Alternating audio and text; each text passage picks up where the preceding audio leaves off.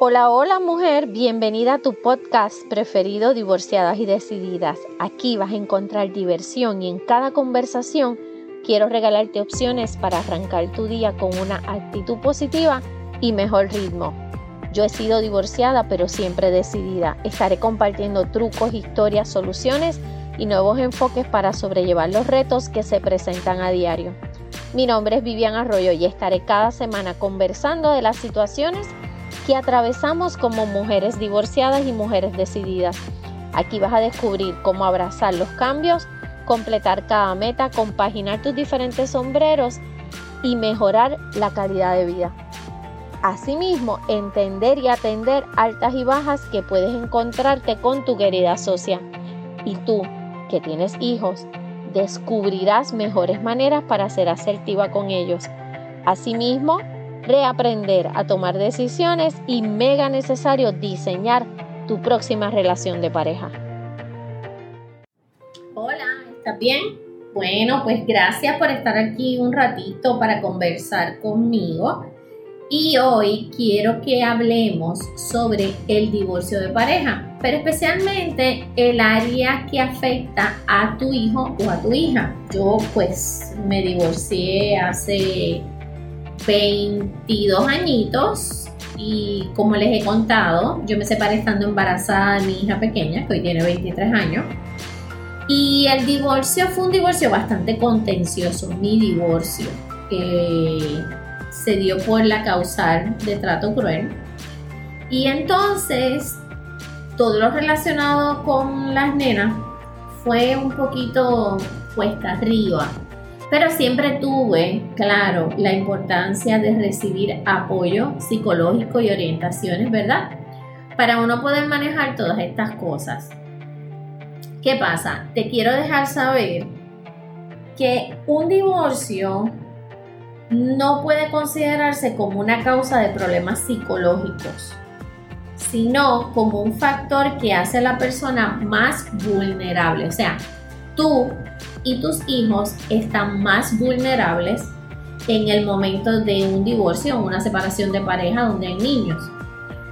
Ese fue mi caso. Yo estuve bien vulnerable luego de un parto y fueron muchas cosas. Y hoy por hoy te puedo decir que quisiera escribir un libro para inspirar a otras mujeres a que sepan que se puede lograr mucho después de cualquier tipo de divorcio, siempre y cuando estemos preparadas para lograrlo. Lo primero que te voy a decir es que comunicar el divorcio a los hijos tiene también unas técnicas y te voy a dar siete puntitos rápidos. Primero que deben estar los dos presentes para comunicar lo de la separación hablar con todos a la vez. Si son uno, son dos, son tres hijos, no importa la edad que tenga, decirlo a la vez porque también eso sirve de apoyo entre ellos mismos. Hay que ser sincero y hay que dar la información, solamente la información apropiada o necesaria en ese momento. Yo recuerdo cuando mis hijas me mi hija mayor me preguntaba que por qué había sido el divorcio como fue tan contencioso eh, con una tercera, una otra persona, ¿verdad?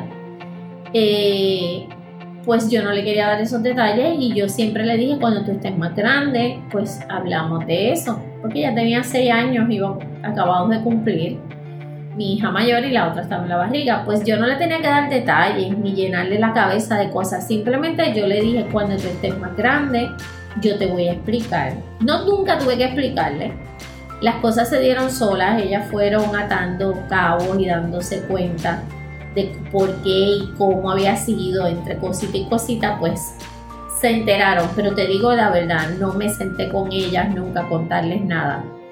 Sí, siempre busqué que mantuvieran una buena relación con su papá.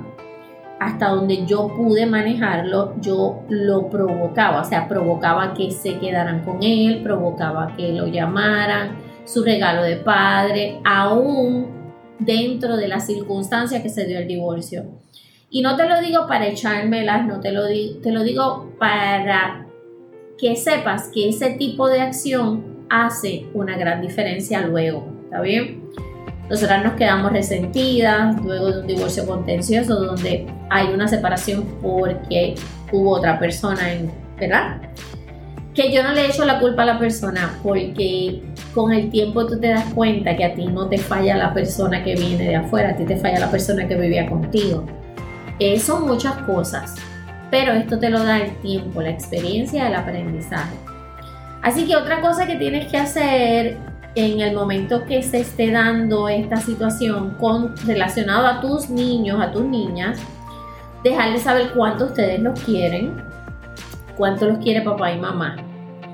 De hablar de un plan, de cómo van a hacer las cosas de hoy en adelante, pero desde la honestidad y el cariño.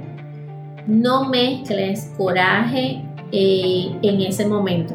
Tiene que ser todo bastante neutral.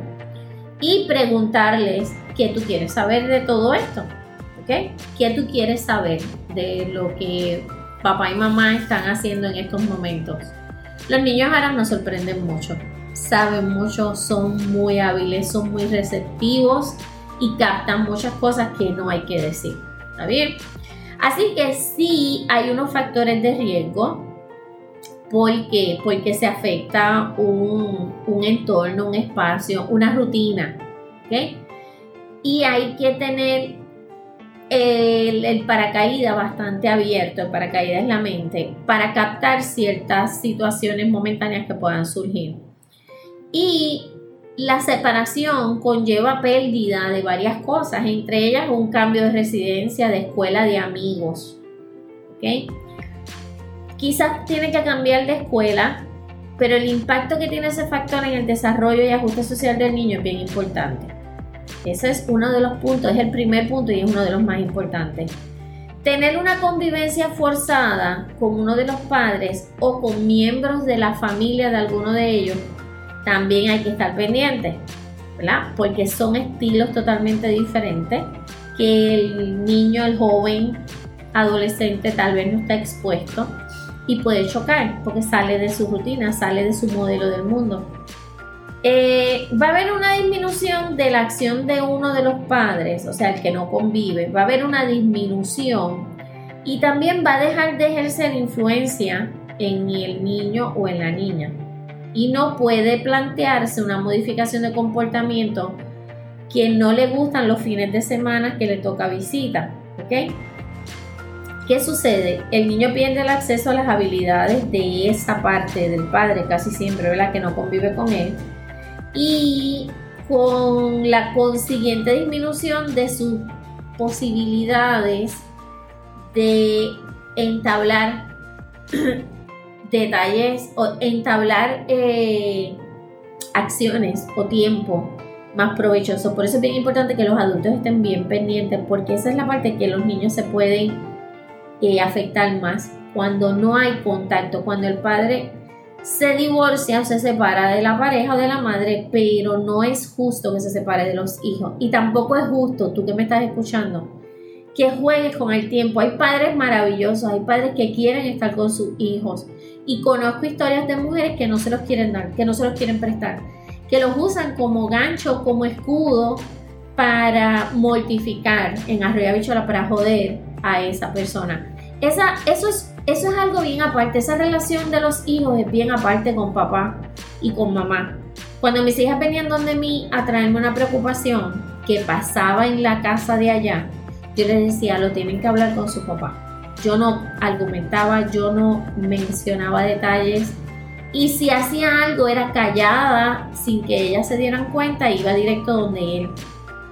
Son un par de detalles que funcionan, que hay que tener los pantalones bien puestos, para poder manejar y controlar las emociones delante de los hijos. Pero sabes que es la mejor, el mejor eh, consejo, alternativa que yo te puedo brindar. Tu coraje no lo demuestres delante de tus hijos porque va a seguir siendo el papá. Y si tú mañana mueres, si tú mañana no estás, quedan en manos de su papá. Y eso yo siempre lo tuve bien claro. Y por eso, a pesar de todo lo que me podía estar doliendo, busqué siempre que esa relación se mantuviese lo más limpia posible. bien? Pasaron cosas en la historia yo quiero escribir un libro, pasaron cosas en la historia que no eran mi responsabilidad, que no estuvieron en mis manos y que yo siempre dormí muy tranquila porque di el 300% para que la relación entre padres e hijas no se dañara. ¿Ok?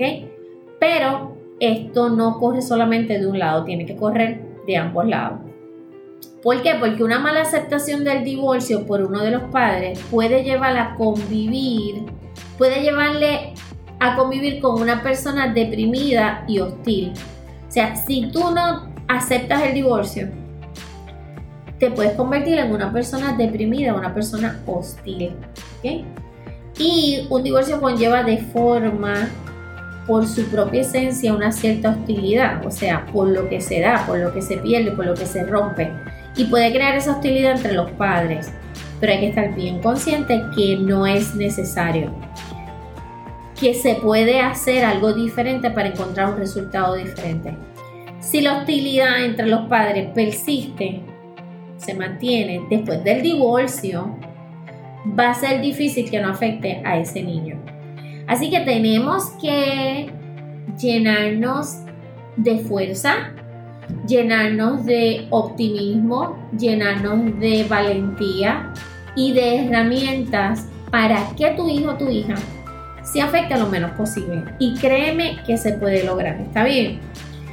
Así que entre los efectos emocionales, hay que señalar que las reacciones emocionales que se dan a los hijos no están predeterminadas porque hay muchas cosas, hay un sinnúmero de factores que pueden causarlas, ¿verdad? La historia del niño, la manera y la habilidad que tiene para, para entender, para enfrentarlo, para trabajar con ese cambio.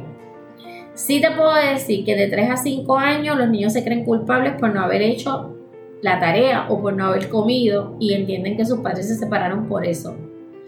La edad más difícil es entre 6 a 12 años y fue la que yo viví, porque se dan cuenta que tienen un problema y que duele y no saben cómo reaccionar ante ese dolor.